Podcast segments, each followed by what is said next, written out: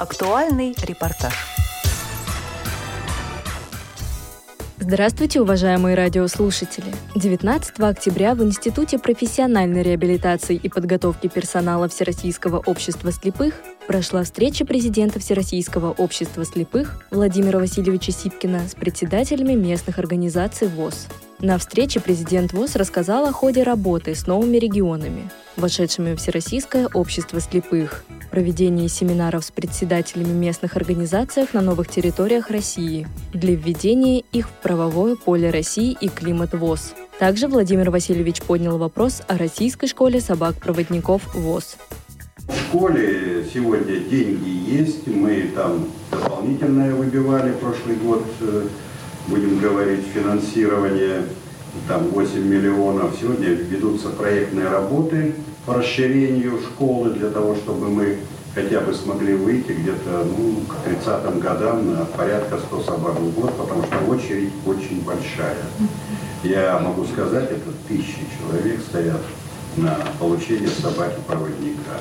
Что еще связано с собаками-проводниками, могу сразу сказать. Федеральное финансирование 32 тысячи индексируется, ну, индексируется на коэффициент инфляции, как правило. Ну, как вот мы тут с Михаилом Борисовичем очень повозмущались, Терентьевым, это вот руководитель ВАИ, и с нашим глухим товарищем, что оказывается бюджетных обязательств по субсидиям перед общественными организациями инвалидов нет. То есть, если всем на коэффициент инфляции, то нам могут дать меньше. И пока вроде по этому пути идут. Ну, конечно, дадут возможность, скажу Владимиру Владимировичу, что он в свое время сказал, что бюджеты не должны формироваться за счет средств общественных организаций инвалидов. Что еще хочу сказать по собачкам? Сегодня ряд регионов принимает доплаты. Ну, есть э, вопросы, но сейчас как раз обсуждается комплексный федеральный закон о комплексной реабилитации, реабилитации инвалидов, о внесении в отдельные акты изменений. Но это прежде всего касается ФЗ 181, где у нас с вами в технических средствах реабилитации был записан кассетный магнитофон и бобины. Сейчас пытаемся сделать, чтобы это была прежде всего аудио э, флеш-карта, да. Вопрос закона, который сейчас собирается принимать, он в первом чтении уже принят. Сейчас идет борьба за второе чтение, вот, но, как правило, ну, сделал Ярослав Нилов, руководитель комитета по ветеранам, инвалидам и социальным вопросам значит, Госдумы, еще одно слушание и явно закон, ну, в общем-то, не совсем однозначно всеми воспринимается. Что могу сказать? Финансирование у нас не прерывалось по этим двум годам, когда я руковожу, так сказать, и местной организации, все мы финансируем в полном размере.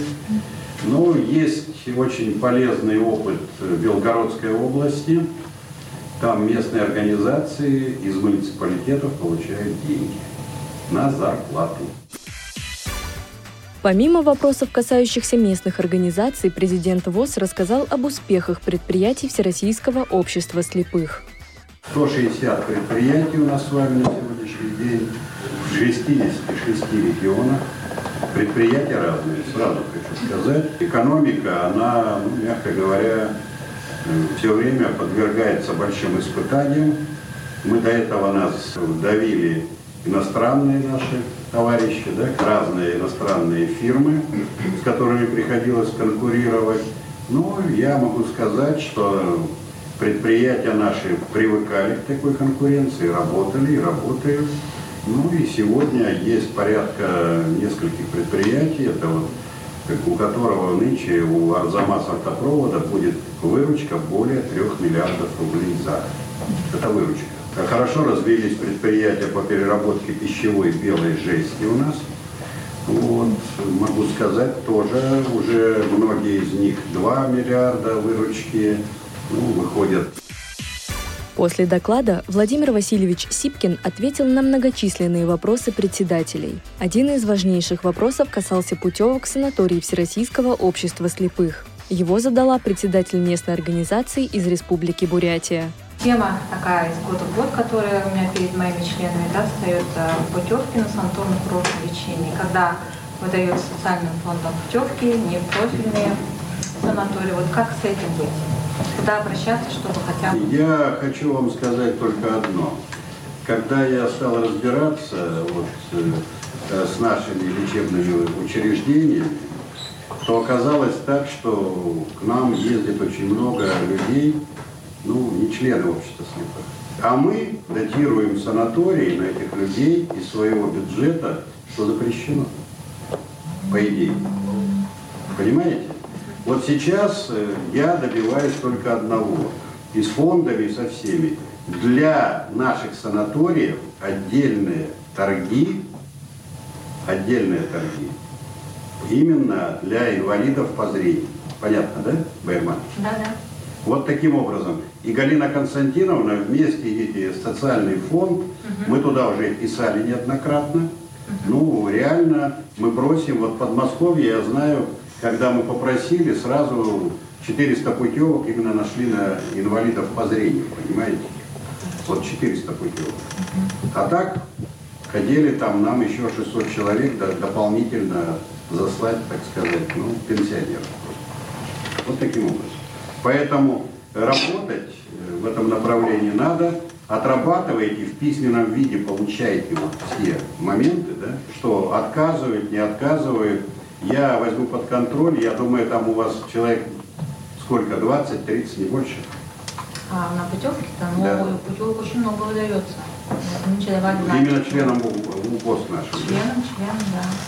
Ну, 20-30 ну, год это скорее. Ну, разберитесь, это немного. Вот, поэтому давайте посмотрим, я возьму на контроль, мы постараемся помочь. На встрече вопросы касались разных сфер жизни инвалидов по зрению. Предоставлении правильной и корректной помощи инвалидам по зрению от РЖД, о предоставлении собак-проводников и формы заявки на получение, помощь спортсменам с нарушением зрения и многое другое.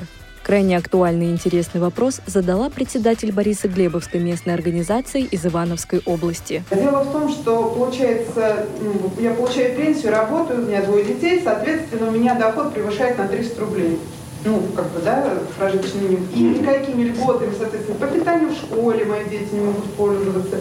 Я не получаю дополнительных детских пособий. Может, как-то это тоже можно предложение внести, там, что инвалидам не нужно справку о доходах предприятий. Там, Я услышал вас. Э, вообще-то, честно говоря, вот, с этой стороны ко мне еще никто не подходил.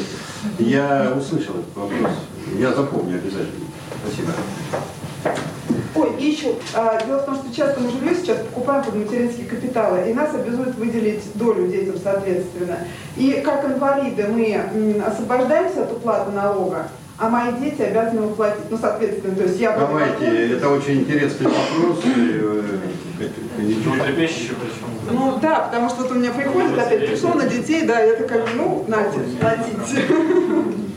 Я услышал, ну, два очень необычных. А сколько детей? Двое. Двое? Да. Я одна воспитываю, как бы иначе не жалуюсь, но как бы не хватает немножко, особенно когда это выпускные классы сейчас, и питание дороговато в школе, но вот честно вам говорю прям. Понятно. Пособие в детском. Владимир Васильевич Сипкин акцентировал внимание на поднятых вопросах и передал их в работу специалистам аппарата управления ВОЗ. Будем следить за ходом реализации решений этих вопросов. Оставайтесь с нами на Радио ВОЗ.